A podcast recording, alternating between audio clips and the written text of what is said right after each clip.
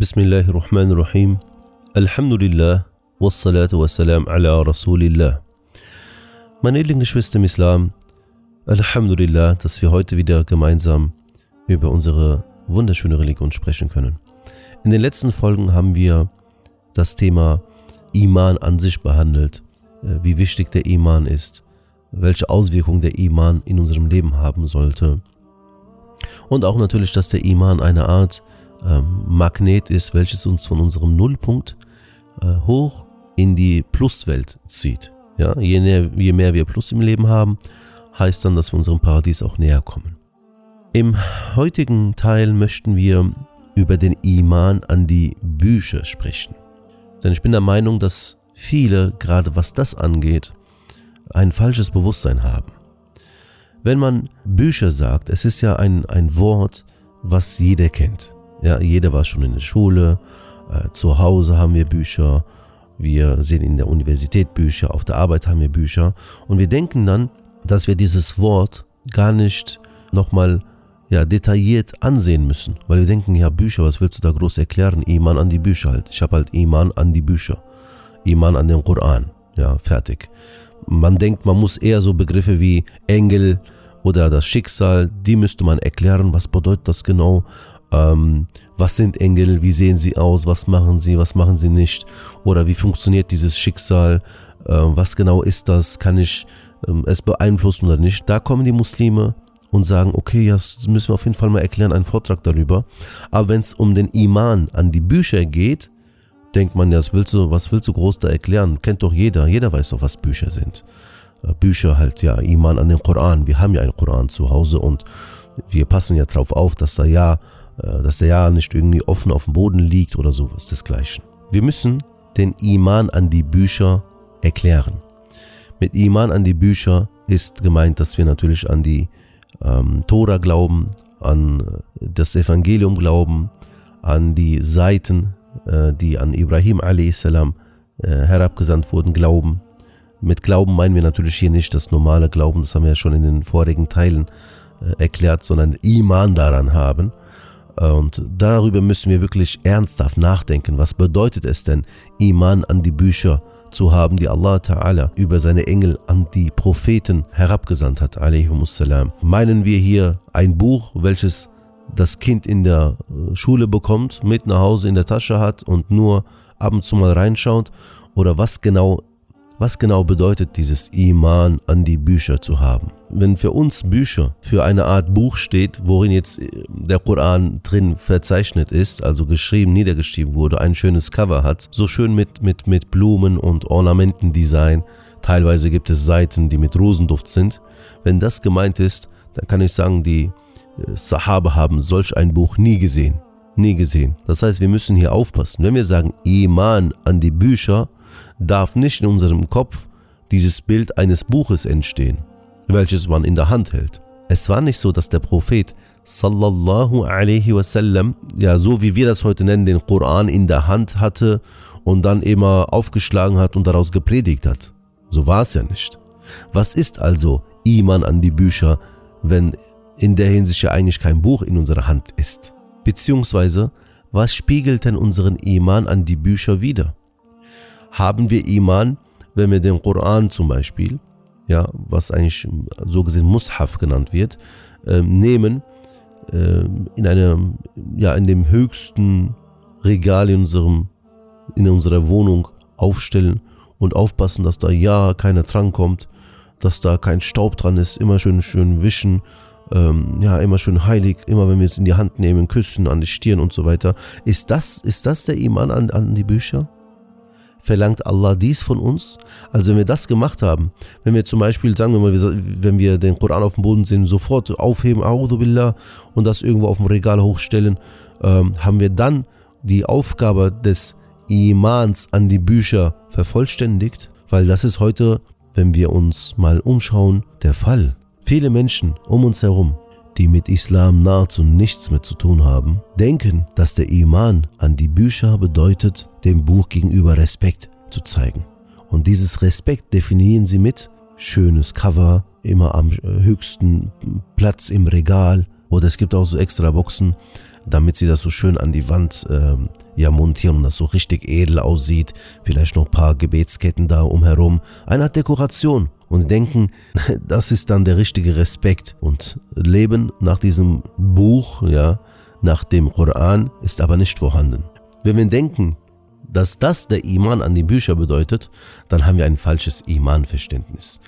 Iman an das Buch Allahs zu haben, bedeutet nicht, sich ein, einen Koran zu bestellen mit Rosenduft in den Seiten, mit äh, ja, total Ornamenten am Cover, vielleicht auch teilweise so Glanzeffekt etc. und dieses dann ganz oben im Regal zu stellen und sagen, ja, das ist das Zeichen, dass ich Iman an dieses Buch habe. Äh, das ist ein falsches Iman-Verständnis. Iman-Verständnis, welches korrekt ist, ist, dass wir wissen, dass dieses Buch das Protokoll ist, worunter wir unsere, unsere Unterschrift gesetzt haben, gesagt haben, ja, danach werde ich leben. Ich habe Iman an Allah, an seine Engel, an seine Bücher, an seine Propheten, an den jüngsten Tag und an das Schicksal, sei es gut oder schlecht. Und so gesehen die AGBs dieser, dieses Imans ist eigentlich der Koran.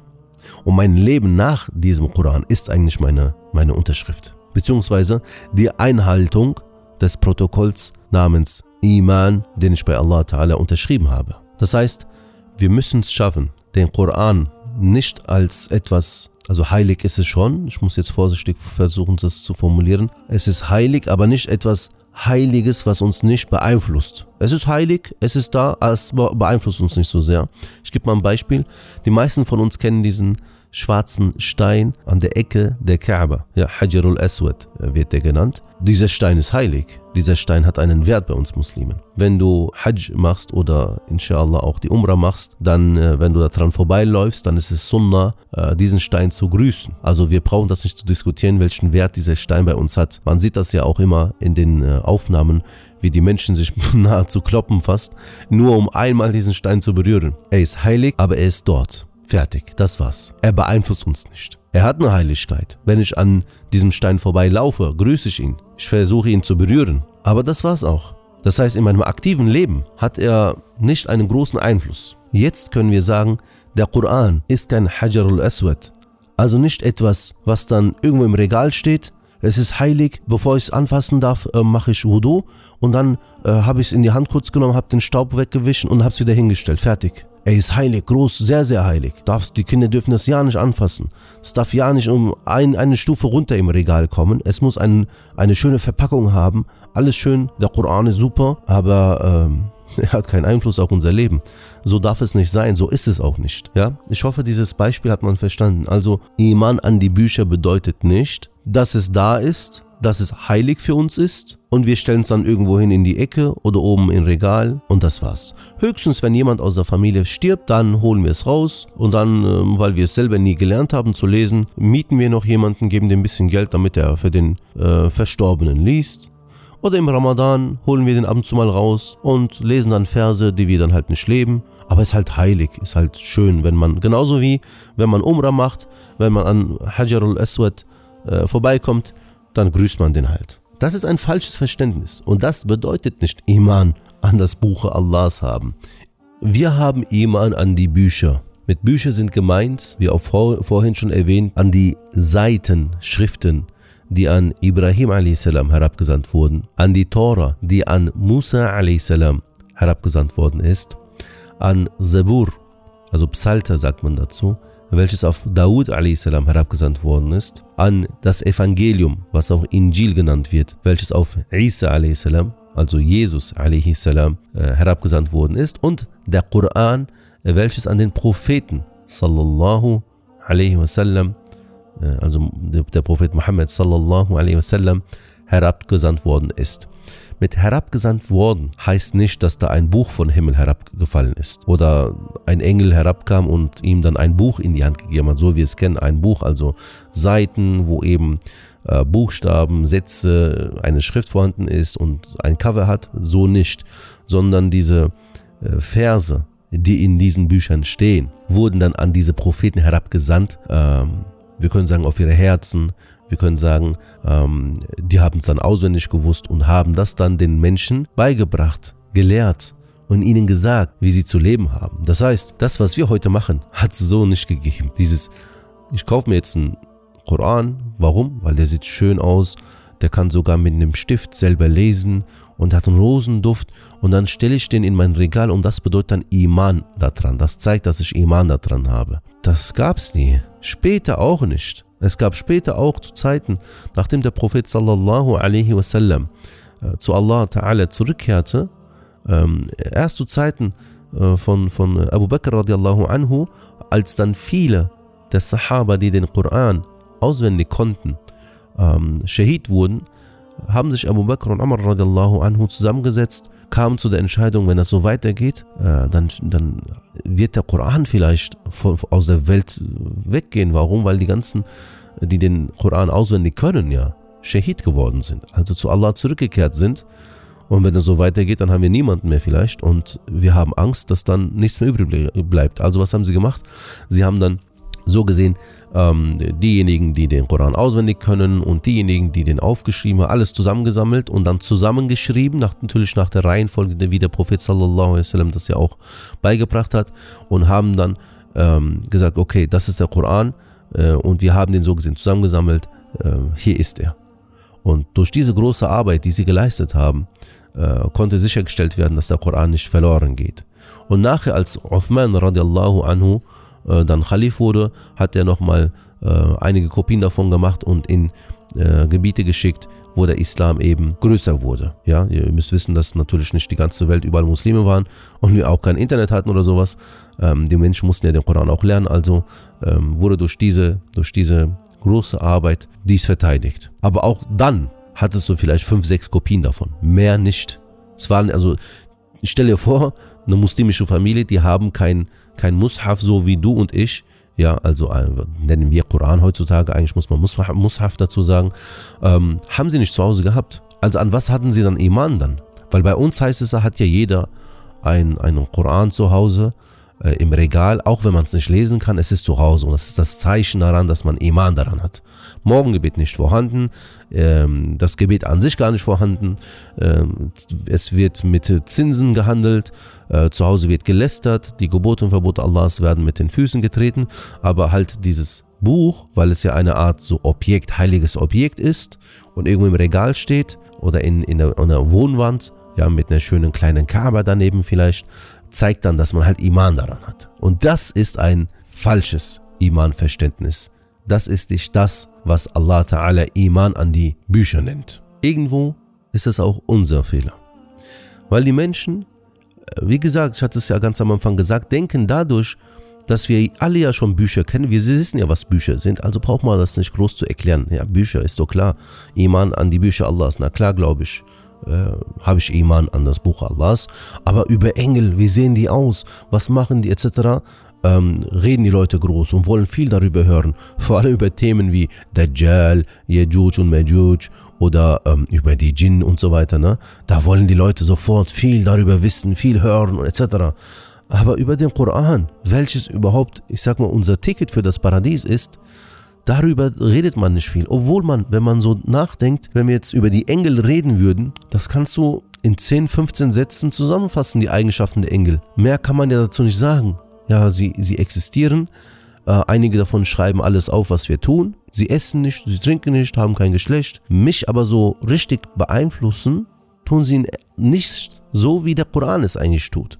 Da klar, da, dazu werden wir später auch kommen, über die Engel zu reden. Aber jetzt, was den Koran angeht, wenn wir über die Engel, sagen wir mal, 10 Seiten reden können, oder sagen wir mal 40 Minuten reden können, können wir über den Koran 40 Jahre reden. Die Gelehrten haben ganze Tafasir geschrieben, also Erklärungen zu den Versen. Ähm, wenn du in die Türkei gehst oder auch nach Saudi-Arabien ähm, und mal fragst, ja, gibt's, welche Bücher sind über den Koran geschrieben? Vielleicht zu den Versen, vielleicht ähm, zu den ja, verschiedenen Themen, die im Koran stehen, ähm, wirst du sehen, das sind, das sind ganze ähm, Stockwerke, subhanallah. Und hier denke ich mir immer, okay, ganze Stockwerke voller Bücher, eigentlich so gesehen alle Bücher, alle islamischen Bücher gehen zurück auf den Koran. Und wenn wir sagen, Bruder, Schwester, Iman an das Buch Allahs, du siehst nichts darüber. Du siehst keine Fragen, du siehst leider, wie gesagt, trockene Handlungen, die eigentlich gar nicht der Beweis oder die Definition äh, dieses Imans darstellen. Ja, also wie gesagt, bei den Engeln, ja, was, was, was ist mit den Engeln? Ich sehe sie sowieso nicht hier auf, im Diesseits. Also wenn sie auch vielleicht als Menschen erscheinen sollten, erkenne ich sie gar nicht eh als Engel an. Ich merke das gar nicht. Ich werde sie vielleicht am jüngsten Tag sehen, äh, wenn sie dann eben mich vorführen oder bestimmte Aufgaben an diesem Tag haben. Aber mehr auch nicht. Aber der Koran, ist der Koran so? Nein, der Koran hat Einfluss auf mein Schlafen. Der Koran hat Einfluss auf das, was ich essen soll, nicht essen soll. Was ist haram, was ist rein, was ist unrein?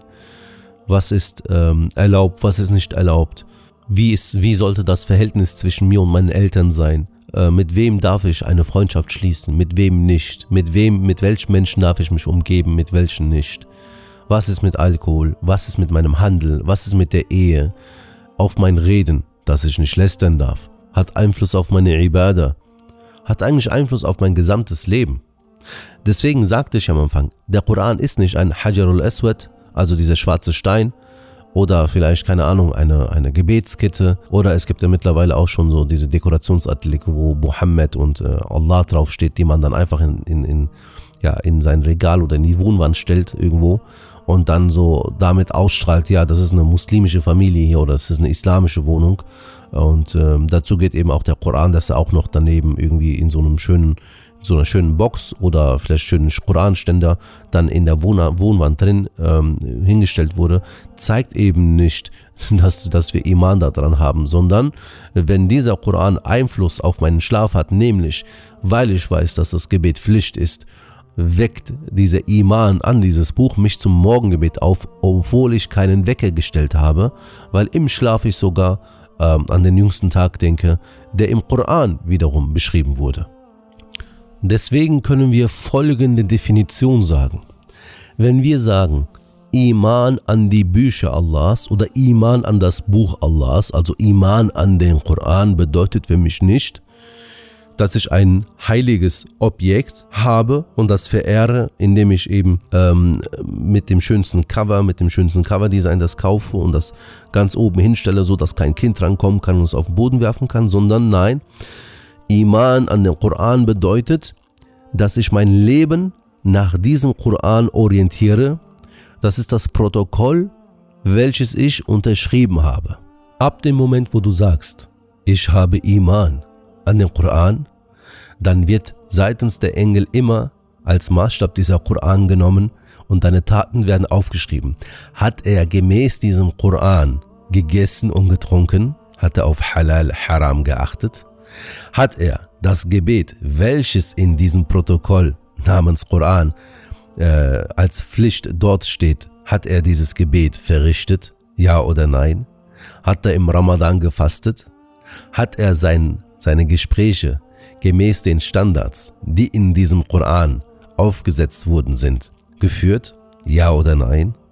Hat er seine Eltern gemäß der Stellung, denen in diesem Koran gegeben wurde, verliehen wurde, behandelt?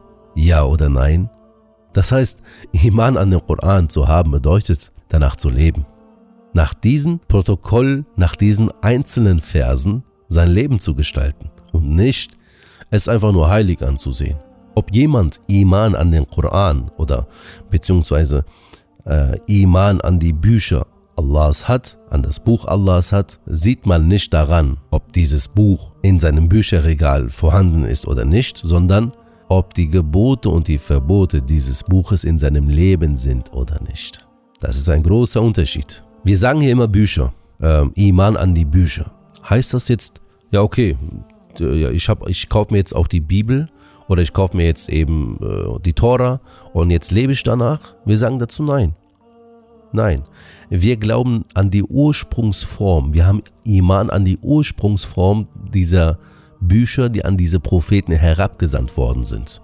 Das heißt, zu Zeiten von, äh, sagen wir, Musa a.s., ihm wurde die Tora offenbart und diese Originalform, die ihm offenbart wurde zu der damaligen Zeit, daran haben wir Iman.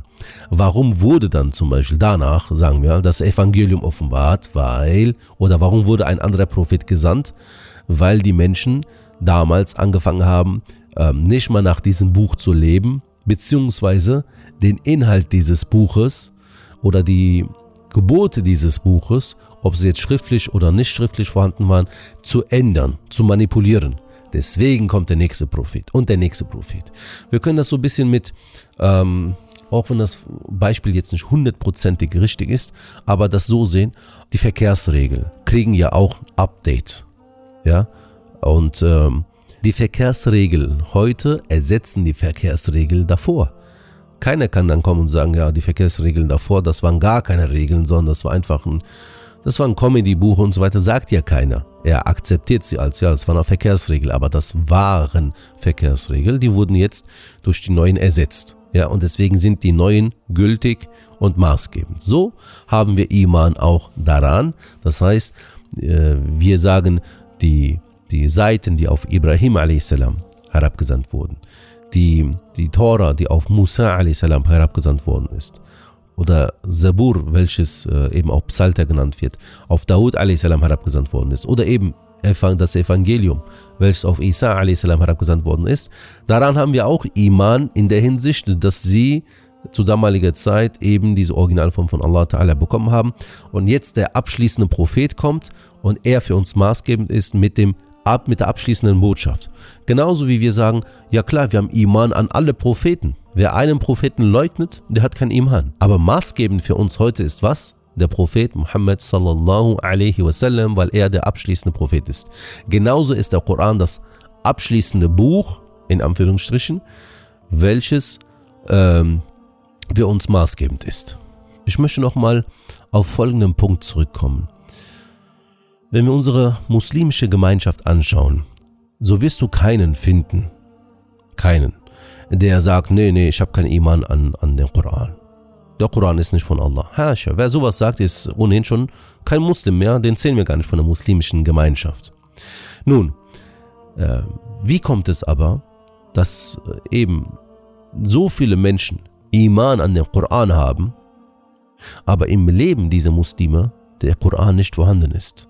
das Leben danach nicht vorhanden ist. Ähm, wenn du sie fragst, wie zeigst du deine Liebe, deine Bindung zum Koran? Das wird er dir mit der Zunge nicht sagen, aber wenn du sein Leben anschaust, das ist genau das, was ich die ganze Zeit erkläre, nämlich, dass er den Koran, wenn er auf dem Boden liegt, in die Hand nimmt, sofort küsst, an die Stirn legt, ja, was er übrigens äh, also keine, keine, keine Grundlage hat in der Religion und ähm, den dann irgendwo ähm, ganz oben höchsten Regal mit einem schönen Ständer hinlegt und sagt, und das zeigt er so als Art Respekt und Heiligkeit zum Koran. Schaut mal um euch herum.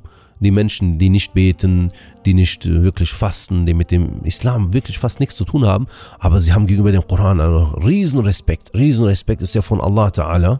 Aber dieser riesen Respekt spiegelt sich in seinem Leben nicht wieder. Es ist einfach ein Respekt gegenüber einem Buch, welches irgendwo in der Druckerei gedruckt wurde von einem Designer schön gestaltet wurde, dieses Cover und eben die Buchseiten zusammengeklebt worden sind. Und ja, das ist jetzt bei ihm zu Hause und weil es dort halt auf Arabisch was steht, ist es automatisch immer heilig. Wenn auch, wenn man so, so eine Zeitung oder einfach eine Grafik oder, ein, oder einen Flyer findet auf dem Boden, wo Arabisch draufsteht, vielleicht ist das, keine Ahnung, Songtext sogar, denken unsere Leute sofort, oh, da steht was vom Koran drauf, das darfst du nicht auf den Boden werfen. So, das sind so äh, Respektformen, die sind zwar schön, aber es ist nicht der eigentliche Respekt, den man dem Koran gegenüber zeigen sollte. Der eigentliche Respekt ist diese Verse, die nach dir rufen, diese Gebote Allahs, die sehnsüchtig darauf warten, von dir praktiziert zu werden, dass du diese praktizierst. Darauf wartet der Koran. Das ist die richtige Respektform, der richtige Umgang mit dem Koran. Ich habe auch sehr oft das äh, Wort Mushaf benutzt. Ähm, der Koran und der Mushaf ist so gesehen nicht dasselbe. Äh, der Koran ist das Wort Allahs. Das, was du im Koran, aus dem Koran rezitierst, ja, äh, die Surah Al-Fatiha oder die anderen Suren, das ist das, was Allah eins zu eins so gesagt hat und der äh, Engel Jibril a.s. das an den Propheten sallallahu wasallam weiter überbracht hat. Und dieses Gesagte, dieses Wort Allahs, ähm, auf ein Blatt niederzuschreiben oder auf mehreren Blätter halt heutzutage modern drucken und das mit einem Cover zu versehen, macht es zum Mushaf. Also im Mushaf ist der Koran verzeichnet. Okay? So müssen wir, müssen wir uns das vorstellen. Genauso wie wir sagen, das ist ein Gedicht und dieses Gedicht ist in einem Buch verzeichnet. Okay? So können wir sagen, das ist der Koran, das Wort Allahs an uns Menschen. Und dieser ist im, in einem Buch, welches eigentlich Mushaf genannt wird, verzeichnet. Natürlich sage ich jetzt nicht, okay, nehmt diesen Mushaf, ähm, behandelt ihn schlecht, reißt die Seiten raus, macht Markierungen da rein ohne Ende, äh, ze macht Zeichnungen da rein. Ach, unterste Regal geht auch, sage ich nicht. Natürlich muss man Respekt gegenüber dem Mushaf zeigen. Aber jemanden 20 Mal zu sagen, ich liebe dich, aber gemäß dieser Liebe kein Zeichen zu zeigen, genau die Dinge zu machen, die diese, die diese Person nicht liebt oder die diese Person verärgert, ist ein, ist ein, ist ein leerer Satz, den man erstmal füllen muss. Und genauso beim Koran zu sagen, der Koran ist sehr heilig, es ist das große Buch von uns, äh, man muss das richtig vorsichtig behandeln, äh, etc., ist nicht, äh, ist, ein, ist leer, ist leerer Satz, ist eine leere Respektform. Die ist leer. Erst wenn ich dieses was ich da sage, äh, mit meinen Taten dann ausführe zeige, dann, dann habe ich meine Liebe, dann habe ich meinen Respekt gegenüber dem Koran, beziehungsweise meinen Iman gegenüber dem Koran äh, bewiesen. Alles andere ist eine, eine leere Liebe. Wenn in meiner Wohnung die Gebote des Korans nicht praktiziert werden, der Koran nicht vorhanden ist, vielleicht als, als Buch vorhanden ist, aber als Leben, als Praktizierung nicht vorhanden ist, dann ist dort der Koran nicht vorhanden, selbst wenn er als Mushaf im Regal steckt. Aber als Koran ist er nicht vorhanden. Wenn ich meine Ehefrau schlecht behandle, obwohl im Koran steht, behandelt sie gut, behandelt sie mit Güte, dann habe ich den Koran in meinem Leben, beziehungsweise in, meiner, in meinem Wohnzimmer, äh, den, den habe ich nicht da. Der ist nicht vorhanden. Obwohl ich gerade in diesem Moment vielleicht, nachdem ich meine Frau angebrüllt habe, ähm, Richtung Regal geschaut habe und dort den Koran gesehen habe. Nein, er ist nicht vorhanden. Denn das, was vorhanden sein sollte, sind die Taten gemäß diesem Koran. Nicht ähm, die, die äh, ja, in der Druckerei gedruckte Version und in einem, mit, mit einem Cover versehenen Version. Na klar, das ist klar, das muss vorhanden sein, damit wir daraus lesen können, daraus lernen können, etc. Aber wie ich schon anfangs sagte, ein Musab bin Umair hat den Koran, so wie du ihn heute in der Hand hältst, nie gesehen. Aber guck mal seine Taten an. Ein Khalid bin Walid, guck mal seine Taten an. Eine Sumayya, radiallahu anha, die erste Märtyrerin im Islam, die ihr Leben aufgegeben hat, aber den Iman nicht aufgegeben hat, hat nie den Koran gesehen. Nie. Und heute? heute. Heute, alleine wenn wir auf die Hijabis zurückgehen, die großen Bloggerinnen, der Koran ist vielleicht manchmal sogar im Hintergrund ihrer Live-Sendungen und ihrer Zuschaustellungen hinten im Regal zu sehen in dem Koran, in dem steht, stellt euch nicht wie die Frauen der Jahiliya zur Schau. Dieser Koran steht hinter ihr im Regal und sie macht eine Live-Sendung, wo sie die Lippen schön reizend äh, so auf, auf, wie sagt man so, aufrollt, reizende Blicke macht, äh, sich schminkt, sich der gesamten Welt präsentiert. Der Mann, der äh, den Bank, aus der Bank den Zinsvertrag, Kreditvertrag nach Hause nimmt, unterschreibt ihn an dem Tisch, an dem eben noch sein Sohn aus dem Koran rezitiert hat. Vielleicht hat er auch sogar einen Vers rezitiert bezüglich Zinsverbot als Hausaufgabe, den er von der Moschee auf, aufgekriegt hat. Wenn du diese Menschen fragst, welchen Stellenwert hat der Koran, wird er sagen, oh, der Koran ist unser heiliges Buch, das ist äh, sehr, sehr heilig, wir müssen immer auf unseren Koran aufpassen und wenn den jemand verbrennt, dann raste ich aus. Oder wenn den jemand äh, irgendwie, keine Ahnung, auf den Boden wirft und da drauf dreht und damit Videos macht und das auf Instagram verbreitet, dann will ich in diesem Moment einfach Herzinfarkt bekommen. Ja, das sagen genau die, die unseren Kindern, unseren Jugendlichen, unseren Mädchen, unseren Frauen äh, ein Leben beibringen, welches nichts mit dem Koran zu tun hat, sondern exakt das ist, wogegen der Koran redet. Also wo ist dann der Iman an den Koran? Wo ist danach Leben? Es sind, es sind genau dieselben Menschen, die, ja, die, wenn den Koran irgendwo sehen, sofort küssen, dreimal küssen, dreimal an die Stirn ähm, von hohen Stellenwert des Korans reden, äh, vor allem Blogger jetzt in letzter Zeit, dann so Umrah-Reisen machen, Reisen nach Bosnien, Reisen nach, nach, nach Dings, nach ähm, zum Masjid al-Aqsa und äh, gehen dahin. Auf einmal siehst du, die hat sich komplett super bedeckt, die war in Medina, macht Umrah, hat sich richtig gut bedeckt, genauso wie Koran und Sunnah es sagt. Aber dann kommt sie wieder zurück nach Deutschland und du siehst, genau wie vorher. Warum? So, das ist, das war eine Heiligkeit Und das respektiert man halt so, weil das ist eine Art so Heiligkeit, die, wenn ich dort bin, beeinflusst mich das, aber wenn ich zurück bin, hat das nichts mit mir zu tun. Subhanallah. Als würde Allah Ta'ala nur in Medina existieren. Als würden die Gebote Korans nur in Medina und in Mekka Einfluss auf uns haben. Sobald wir wieder zurück sind, leben wir exakt das Leben, was der Koran nicht möchte. Und dann fragen wir uns, wo ist denn dieser hohe Stellenwert? Wie kann es sein, dass ein Arbeitgeber, der dir 450 Euro gibt, oder sagen wir 1500 Euro gibt, dir aber kein Augenlicht geben kann, dir keinen Sauerstoff geben kann, dein Herzen schlagen lassen kann, nichts machen kann, mehr Einfluss auf dein Leben hat, als der Koran, an den du ja Iman hast. Wenn ich dich frage, hast du Iman an deinen Arbeitgeber? Natürlich nicht, was für Iman an den Arbeitgeber. Hast du Iman an den Koran? Ja, na klar habe ich Iman an den Koran.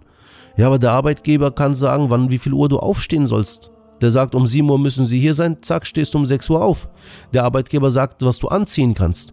Diejenige, die sich querstellt, was den richtigen Hijab angeht, den, uns, äh, den, den wir aus dem Koran lernen, die hat kein Problem, sofort, sofort das umzusetzen, was der Arbeitgeber von ihr will. Wenn der Arbeitgeber sagt, du zieh, sie ziehen bitte das hier an, dann wird das angezogen. Dazu kann man natürlich viele, viele, viele Beispiele bringen. Aber ich hoffe, wir verstehen, worauf ich hinaus will. Selbst, selbst äh, Moscheen, selbst Moscheen, in denen dieser Koran jedes Wochenende beigebracht wird, haben kein Problem damit, zu der Bank zu gehen und einen Kredit zu ziehen und mit Zinsen beschmutzt zu werden, obwohl sie im Koran, den sie den Kindern angeblich beibringen, wissen, dass dort der Zins als einer der größten Sünden ähm, dargelegt ist. Sehen wir, in was für einer Situation wir sind? Warum? Weil das wohl möglich genauso Moscheevorstände sind, bei denen der Koran einen hohen Stellenwert hat. Oh, was für ein hoher Stellenwert. Gerade wenn man dann irgend so eine Veranstaltung machen kann, bringt man noch jemanden, der eine sehr schöne Stimme hat und den Koran rezitiert und alle sind in Tränen gerührt. Aber wo sind dann die Gebote und die Verbote, Herrschaften? Wo ist der Hijab? Wo ist, der, wo ist das Gebet? Wo ist das Fasten? Wo ist das gute Gebieten und das schlechte Verbieten? Wo ist das Unterlassen des Zinses? Wo ist das gute Behandeln der Eltern? Wo ist das Unterlassen des Lästerns? Wo? Wo sind die ganzen Sachen? Wo ist die Ergebung gegenüber den Versen, Ayat im Koran, die wir umsetzen, die vielleicht etwas gebieten, was uns vielleicht nicht gefällt? Aber können wir sagen, stopp, wenn Allah Ta'ala das so gesagt hat, Punkt, keine Diskussion mehr für mich. Zum Beispiel können unsere Schwestern sagen, wenn der Vater verstirbt und ein Vermögen hinterlässt, bekommt der Bruder, sagen wir mal, zwei Anteile und die Schwester ein Anteil. Kann sie sagen, ja, das ist einfach so, fertig. Allah hat es so bestimmt, im Koran ist es so und äh, eine Weisheit wird schon dabei sein, wenn Allah Ta'ala das so bestimmt hat. Kann sie das so sagen? Sie, die vielleicht sogar Khimar trägt, fünfmal am Tag betet und auf Halal und Haram achtet? Oder sagt sie dann auch, hey, das ist aber ungerecht, das akzeptiere ich nicht, das geht nicht, etc. Wenn wir uns mal unsere Familien anschauen, unsere Verwandten anschauen, schaut mal sehr darauf, was abgeht, wenn es um Vermögen geht, wenn es um Erbschaft geht. Schaut mal, wer wen wie anzeigt, bedroht, und keiner geht zurück und sagt, lass uns doch einfach gucken, was hat Allah Ta'ala uns in seinem Buch, welcher ja eine Säule des Imans ist, uns geboten hat und wir ergeben uns. Fertig. Nein, wird nicht gemacht. Das heißt, kann ich mich als Muslim Dingen ergeben, die Gebote Allahs sind, die im Koran stehen, völlig ergeben, ohne Diskussion, ohne Kompromisse, kann ich das machen? Ja, dann habe ich einen wahrlichen Iman an den Koran. Alles andere ist, den Koran nach meinen Gelüsten und nach meiner Laune, nach meinen Bedürfnissen anzupassen. Nicht, dass ich mich gemäß dem Koran anpasse, mich verändere, Dinge, die eben mit dem Koran nicht kompatibel sind, aus meinem Leben rauswerfe, sondern dass ich zwar vielleicht mit meiner Hand den Koran nicht abändere, aber seine Gebote meinen Lüsten entsprechend umforme, umlebe. Das ist ja das, wovor wir im, im, in, in der Surah Al-Fatiha, immer wenn wir sie rezitieren, bei Allah Zuflucht suchen. Das haben wir in der letzten Folge auch gesagt. Wir sagen, oh Allah, führe uns den geraden Weg nicht den Weg der Irregegangenen, das heißt, die nach Lüsten und ihren Gelüsten gelebt haben, also ihr Leben nicht nach den Geboten Allahs angepasst haben, sondern die Gebote Allahs nach ihrem Leben angepasst haben. Und also führe uns den geraden Weg, nicht den Weg derer, die irregegangen sind und nicht den, denen, die deinen Zorn erregt haben. Wer sind die? Das sind diejenigen, die die Verse Allahs ganz bewusst verfälscht haben, ganz bewusst geändert haben, ganz bewusst die Dinge rausgelassen haben. Das sagen wir jedes Mal im Gebet. Jedes Mal im Gebet, in jeder Rekka sagen wir das. Und wenn ich das sage, dann kann es doch nicht sein, dass ich, äh, wenn ich Geld besitze, dieses Geld nicht entsprechend den Standards des Korans ausgebe, sondern nach meinen Lüsten und Gelüsten, dass ich damit Dinge kaufe, die haram sind, oder dass es, wenn ich Geschäfte abschließe, dass ich diese Geschäfte, diesen Handel nicht nach den Standard des Korans, sondern nach, äh, auf Zins basierend abschließe, obwohl der Koran das ja verbietet. Kurz gesagt heißt es für uns jetzt, Iman an Koran zu haben. Zu sagen, dieses Buch ist mein Buch. Allah Ta'ala hat es für, für uns Menschen herabgesandt, damit ich Iman daran habe, heißt, damit ich danach lebe.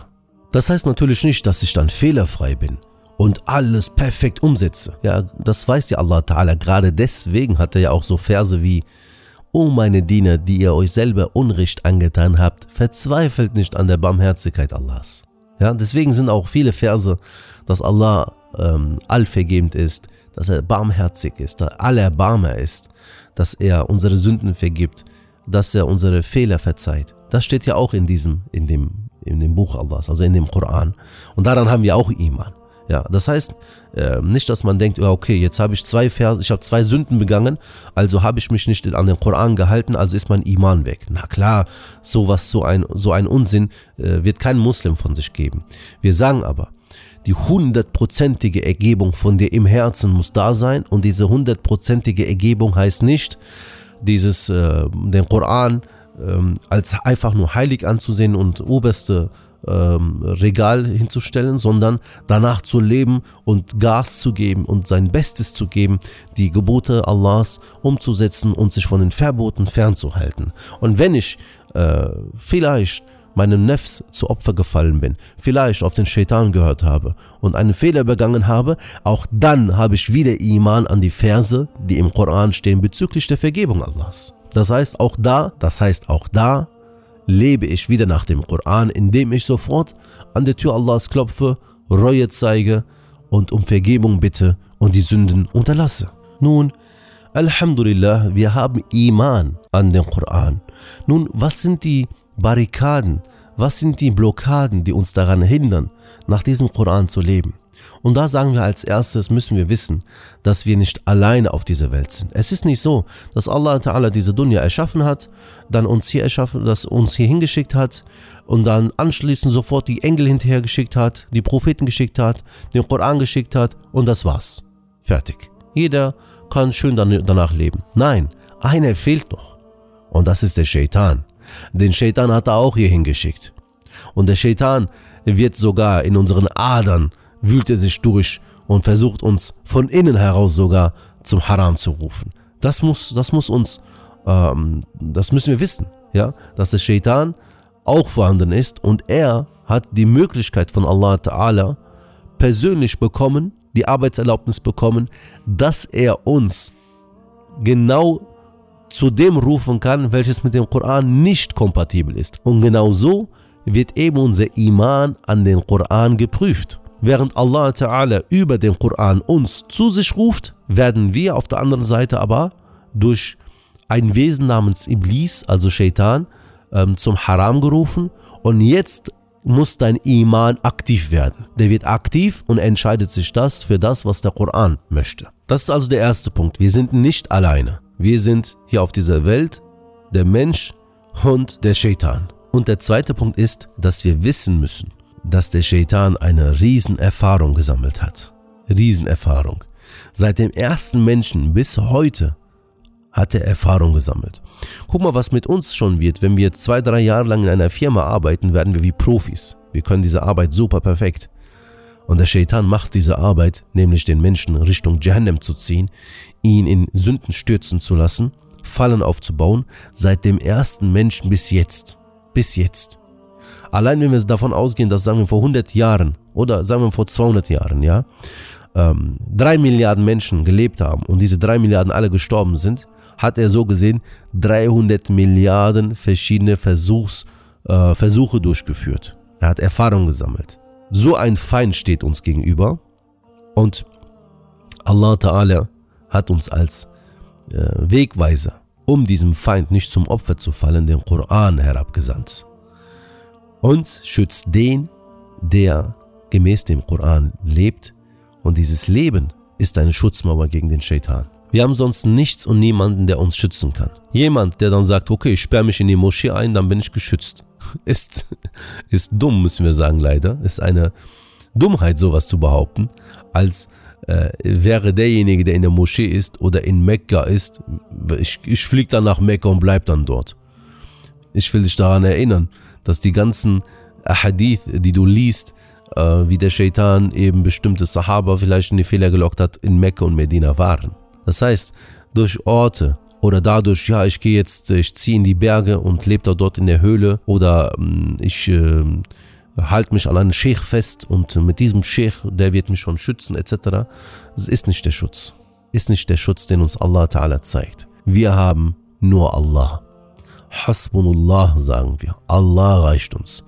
Wir können uns vor dem Shaitan nur schützen, wenn wir uns, äh, wenn wir den Schutz bei Allah Ta'ala suchen. Deswegen sagen wir immer was? Deswegen sagen wir was? Wir suchen bei Allah Zuflucht vor dem verfluchten Shaitan. Allah schützt jeden, der bei ihm Schutz sucht.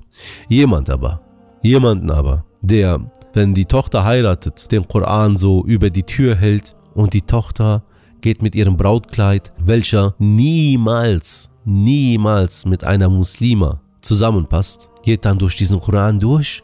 Ja, das ist dann so, oh, subhanallah, die ist durch den Koran durchgegangen und drunter, der wird sie beschützen, etc.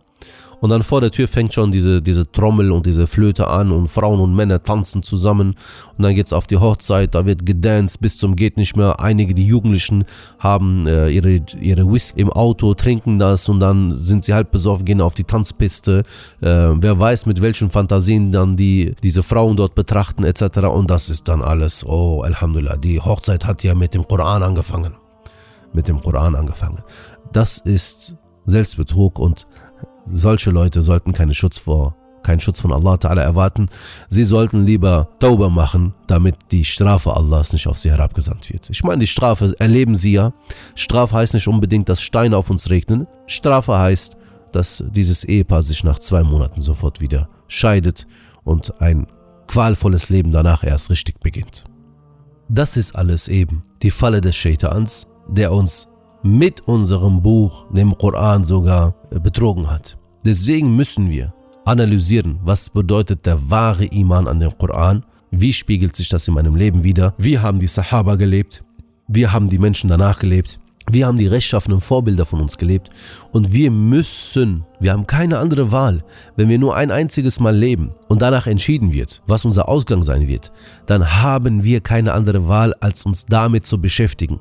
Vielleicht die nächsten drei, vier Tage, vielleicht die nächsten drei, vier Jahre, aber wir müssen es. Wir müssen es, denn sonst wird unsere Behauptung nur als eine Behauptung bleiben. Und da sehen wir, dass der Shaitan die Taktik anwendet, die uns sehr, sehr stark täuscht. Er sagt nicht, schmeiß diesen Koran weg, was für Koran, das ist doch alles gelogen, den braucht ihr nicht. Äh, guck mal, wie viele den gelesen haben und es hat sich nichts bei denen verändert. So kommt er gar nicht. So kommt er gar nicht an. Na klar, der Koran ist heilig. Sehr, sehr heilig. Muss ganz oben im Regal stehen. Muss am besten der mit Rosenduft sein. Das hat der Koran verdient. Und danach lässt er dich das kaufen, lässt er dich das oben im Regal deponieren und dein Alltag bestimmt dann was anderes. Aber Koran ist ja in deinem Leben, der hat dich getäuscht damit. Er hat dir das Gefühl gegeben, dass du denkst, natürlich, ich, ich habe ja Iman an den Koran, sonst wird das ja nicht bei mir zu Hause vorhanden sein. Sonst würde ich, würd ich nicht sofort 15 Kommentare über das, unter das Video schreiben, worin jemand den Koran vielleicht verbrennt oder eben auf den Boden wirft. Du selber wirfst ihn eigentlich mit deinen Taten auch auf den Boden. Jedes nicht verrichtete Gebet, jeder Hijab, der kein Hijab ist, sondern nur ein Tuch auf dem Kopf ist. Jeder, jedes Haus, welches du gekauft hast, oder Wohnung oder Auto, welche mit Zins befleckt ist. Jedes Mal, wenn du deine Eltern schlecht behandelt hast, wenn du über jemanden gelästet hast, wenn du gelogen hast, wenn du verschwenderisch warst, wenn du deinen, dein Fasten bewusst nicht eingehalten hast, wenn du eine Hochzeit nicht nach Allah und seinen Gesandten, sondern nach Shaitan und der Modewelt veranstaltet hast, dann wisse, dass du den Koran, an den du ja so stark Iman hast, auch mit den Füßen getreten hast. Vielleicht nicht so wirklich auf den Boden geworfen und mit den Füßen draufgetreten hast, aber mit deinen Taten das eigentlich das gemacht hast. Und keiner kann dann kommen und sagen, das ist alles wegen dem verfluchten Shaitan passiert, alles wegen ihm passiert. Nein, das ist wegen dir. Wenn draußen, wenn der Winter kommt und du ein T-Shirt anziehst und rausgehst, dann kannst du nicht die Schuld deiner Krankheit nachher, wenn du krank wirst, dich erkältest, die Schuld auf den Winter schieben, sondern die Schuld liegt bei dir. Man hat dir doch gesagt, du sollst dich warm anziehen. Genauso ist es mit dem Shaitan auch. Allah Ta'ala sagt im Koran, Aduum Mubin, er ist euch ein deutlicher Feind. Hättest du nicht drauf gehört, hättest du nach Koran gelebt. Du darfst im Winter eben deine Fenster nicht offen lassen. Der Koran ist dafür da, dass er dich zum Paradies zieht. Aber wenn du nicht danach lebst, wenn du gar nicht mal die Verse mal, mal eine Erklärung dazu liest, wenn du dich nicht hundertprozentig ergibst, dann wird es keinen Schutz geben. Wie willst du von jemandem wirklich behaupten, der hat einen Iman an den Koran, während im Koran an so vielen Stellen steht, dass man das Gebet verrichten soll? Und er sagt, ja, aber man kann auch ohne Gebet ins Paradies kommen. Wenn das so ist, warum hat dein Prophet so lange gebetet, bis seine Füße aufgeplatzt sind? Warum?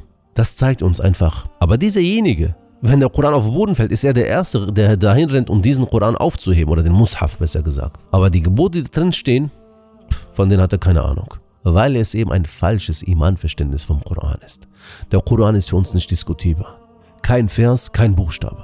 Wir haben vollen Iman an alles, was da drin steht. Vielleicht erkennen wir die Weisheit heute nicht. Vielleicht werden es die Menschen in 200 Jahren sehen. Aber wir sind, auch wenn wir die Weisheit erstmal nicht erkennen können, sagen wir, wir sind 100% ergeben. Und das, was Allah Ta'ala im Koran sagt, Sadaqallahu al-Azim. Allah hat die Wahrheit gesagt. Fertig. Und da ergeben wir uns. Und wenn wir nur einen einzigen Vers verleugnen und sagen, nee, das ist nicht so, oder nee, dieser Vers heute, der passt gar nicht mehr, das geht gar nicht. Wir müssen ihn komplett neu, neu interpretieren. Ja, wozu hat, er, wozu hat Allah Ta'ala dann einen Propheten gesandt? Hätte uns doch den Koran einfach herabsenden können und wir machen daraus den Mix, den wir haben wollen. Gerade deswegen, gerade deswegen wurden doch die anderen Bücher ersetzt, weil die Menschen nach den Propheten angefangen haben, diese Verse nicht nach den ähm, Erklärungen des, des Propheten zu leben, zum Beispiel von Isa a.s. oder von Musa a.s., sondern ihre Selfmade-Interpretation reingemixt haben und auf einmal ein ganz anderer Lebensstil gekommen ist, hat Allah Ta'ala doch den letzten Propheten mit der abschließenden Botschaft herabgesandt, dass er uns erklärt, was Allahs, äh, was Allahs Zufriedenheit, wie man Allahs Zufriedenheit erlangen kann. Und das werdet ihr heutzutage immer wieder sehen, weil keiner äh, die Koranverse verleugnen kann, werden einige kommen, die innerlich vielleicht äh, deftige Heuchler sind, äh, anfangen zu sagen, ja, aber diesen Vers müssen wir heute in einem ganz anderen Kontext verstehen. Ganz anderer Kontext. Ja, welcher Kontext? Ähm, also meiner Meinung nach, ja, wer bist du? Wer bist du denn? Also wer? Haben wir keine, keine Tafsir-Gelehrten der Ahlus Sunnah wal Jama'ah in den ganzen 1400 Jahren? Dieser Vers ist doch seit 1400 Jahren da. Der wurde 1400 Jahre lang so praktiziert. Und du und du kommst jetzt und sagst, meiner Meinung nach, ich denke, wer bist du überhaupt? Ich sehe dich nie im Morgengebet, ich sehe dich nie im Nachtgebet, ich sehe dich nie freiwillig Montag und Donnerstag fasten, ich sehe nichts, ich sehe keine Träne in deinen Augen bezüglich der Lage der Umma, aber deiner Meinung nach, du willst der Umma was Gutes tun und willst dann die Koranverse umoperieren. Rausnehmen kann er ja nicht, weil dann würden ja die Menschen alle aufspringen. Was, der will den Koran verändern. Aber wenn er ihnen eine andere Bedeutung gibt, da unsere Muslime leider eben das falsche Imanverständnis vom Koran haben, den nicht wirklich lesen, den nicht wirklich praktizieren, fällt es ihnen gar nicht auf und ein, zwei Generationen später haben wir plötzlich, die Verse sind noch da, der Koran ist noch da, aber ein ganz anderes Leben danach. Das sind alles Projekte des Shaitans. Er hat vielleicht ganz am Anfang, vor 1400 Jahren, gesehen, dass er den Koran einfach nicht verändern kann und auch die Bedeutung nicht verändern kann, weil die Muslime den ganz stark gelebt haben, den Iman an den Koran verstanden haben. Also hat er das auf 1400 Jahre später verschoben, auf die heutige Zeit. Das heißt, unsere Prüfung heute ist es wirklich, den Koran endlich aus unseren Regalen zu holen, zu gucken, das ist ein Brief von Allah Ta'ala an mich. Was steht denn da drin? Was sind denn meine Aufgaben als Muslim? Wie muss ich das jetzt verstehen? Was hat ein Gelehrter namens Ibn Kathir dazu gesagt? Was hat Tabari dazu gesagt? Was hat Sabuni dazu gesagt? Ja, dass ich, dass ich die, den Tafsir der wirklich großen Gelehrten lese dazu, dazu und dann versuche den Koran auch in diesem Licht zu, zu, zu lesen und zu verstehen. Wie haben die Sahaba diese Verse umgesetzt? Weil wir reden hier nicht von einer Mikrowelle, sondern wir reden hier von Ibadah. Wir reden hier von Islam. Und wenn Allah Ta'ala in seinem Buch Koran sagt, Radiallahu anhum wa radu an, Allah ist mit ihnen zufrieden, sie sind mit Allah zufrieden. Wer ist damit gemeint? Die Sahaba als Kollektiv. Das heißt, sie haben Sie sind das Prototyp des Islams, sie sind die praktische Umsetzung des Islams, also das, was der Koran von ihnen erwartet, haben sie umgesetzt und so umgesetzt, so gelebt, dass Allah in seinem Buch, dem Koran, ein Siegel gegeben hat und gesagt hat, Allah ist mit ihnen zufrieden. Das heißt, wir brauchen den XY nicht, der heute kommt und uns was ganz anderes lernen will. Und das ist das Projekt des Shaitans. Gegen diesen Shaitan müssen wir uns wappnen. Das heißt, falsche falsche äh, Herangehensweisen eliminieren, falsches Verständnis eliminieren, den Koran lesen, danach leben. Also das heißt, wir sind mit dem Shaitan im Dauerkampf bis zum letzten Atemzug. Er versucht uns von allen Seiten anzugreifen. Und je stärker unsere Bindung zum Koran ist, je mehr wir das, was da drin steht, als Schutz nehmen, das heißt danach leben, wirklich aktiv leben, desto stärker sind wir und je stärker wir sind, desto höher ist die Wahrscheinlichkeit, dass wir diesen Kampf gewinnen. Zum Beispiel ähm, den Kampf in dem Eheleben zu gewinnen. Wie mache ich das? Ich weiß, dass der, dass der Koran in einem Vers in Surat Rum sagt, dass äh, er, also Allah Ta'ala, ähm, zeigt es uns als ein großes Zeichen, als ein Wunder, dass er aus uns selber Gattinnen für uns erschaffen hat, bei denen wir Ruhe finden, Geborgenheit finden, ja, also Ruhe, Geborgenheit, Liebe finden. Ja, und der Prophet sallallahu alaihi wasallam sagt sinngemäß, der Shaitan möchte so, dass einiges bei euch im Leben kaputt geht, aber vor allem möchte er, dass euer, ja, eure, eure Glückseligkeit in der Familie, ja, dieses Familienleben kaputt geht. So, wenn ich sehe als Muslim, der Iman an den Koran hat, dass der Koran sagt, dass der Koran dieses Eheleben als ein großes Wunder aufzeigt, dass, der, dass mein Prophet mir aufzeigt, dass der Shaitan vor allem die Ehe angreifen wird, wenn ich diese zwei Dinge weiß, dann ist es doch logisch, liebe Schwester, lieber Bruder, dass wir unser Eheleben total auf Koran und Sunna basieren lassen müssen. Wenn wir das nicht machen, wenn wir ein Eheleben führen, wo nicht, wo nicht der Ehemann seine Rechte und Pflichten kennt, wo nicht die Ehefrau ihre Rechte und Pflichten kennt, sondern jeder einfach äh, beeinflusst von Fernsehen, von Medien, von Instagram, von Bloggern, von Verwandten, von Tanten etc., äh, versucht er irgendwas rauszuschlagen, dann wird die Ehe scheitern und dann kann keiner kommen und sagen, ja, ähm, ich glaube, bei uns wurde Sihr gemacht und ich glaube, das war Nazar und so weiter. Nein, lass diesen Schwachsinn beim beiseite. Du hast einfach nicht nach Koran und Sunna gelebt. Hast du mit deinem Ehemann zu Hause den Islam gelebt? War das Gebet vorhanden? Bei Streitigkeiten habt ihr geguckt, wer Recht hat, was sagt der Prophet sallallahu wasallam dazu? Was sagt Allah dazu? Habt ihr das gemacht? Wenn du auf einer ganz normalen Straße fährst, ist es unvorstellbar, dass du die Verkehrsregeln einfach missachtest und denkst, danach wird kein Chaos entstehen. Allein auf der Autobahn, nimm mal die Verkehrsregeln raus, guck mal, was dann passiert. Und jetzt nimm mal eine Ehe und nimm mal die Eheregeln, die der Islam durch den Koran gesetzt hat, raus. Guck mal, was dann passiert. Die Scheidungsrate ist nicht umsonst so hoch, liebe Geschwister. Die Scheidungsrate ist hoch, weil wir ohne Führerschein und ohne Verkehrsregel auf, dem, auf der Straße des Ehelebens fahren. Und das liegt daran, dass wir den Koran in der Hochzeit vielleicht nur genutzt haben, damit wir, wenn wir durch die Tür des Vaters, halt Vatertür, Vater zu Hause, Wohnung rausgehen, dass wir darunter durchlaufen genutzt haben, aber nachher weder die Hochzeit, noch die Tage danach, noch das Leben danach, nicht, dieses, äh, äh nicht nach Koran waren, also nicht nach diesem Buch waren, sind wir jetzt an dem Punkt, dass wir uns scheiden. Seht ihr, wie viel Einfluss das auf unser Leben hat? Und keiner kann hier irgendwie eine Schuld auf Shaitan schieben. Ja, Shaitan hat meine Frau total in die Irre geleitet, etc. hin und her. Lass das alles beiseite. Wie oft hast du dich mit deiner Frau zusammengesetzt und habt Koran gelesen, ihr habt die Verse studiert, habt gesagt, lass uns mal, Schatz, komm, lass uns mal gucken, was sagt Allah zu uns? Was will Allah von uns? Lass uns diese schöne Nachricht, diese Message von Allah Ta'ala mal lesen. Lass uns das verstehen. Lass uns unser Leben, unser Alltag darauf basieren lassen. Wie oft hast du es gemacht? Null.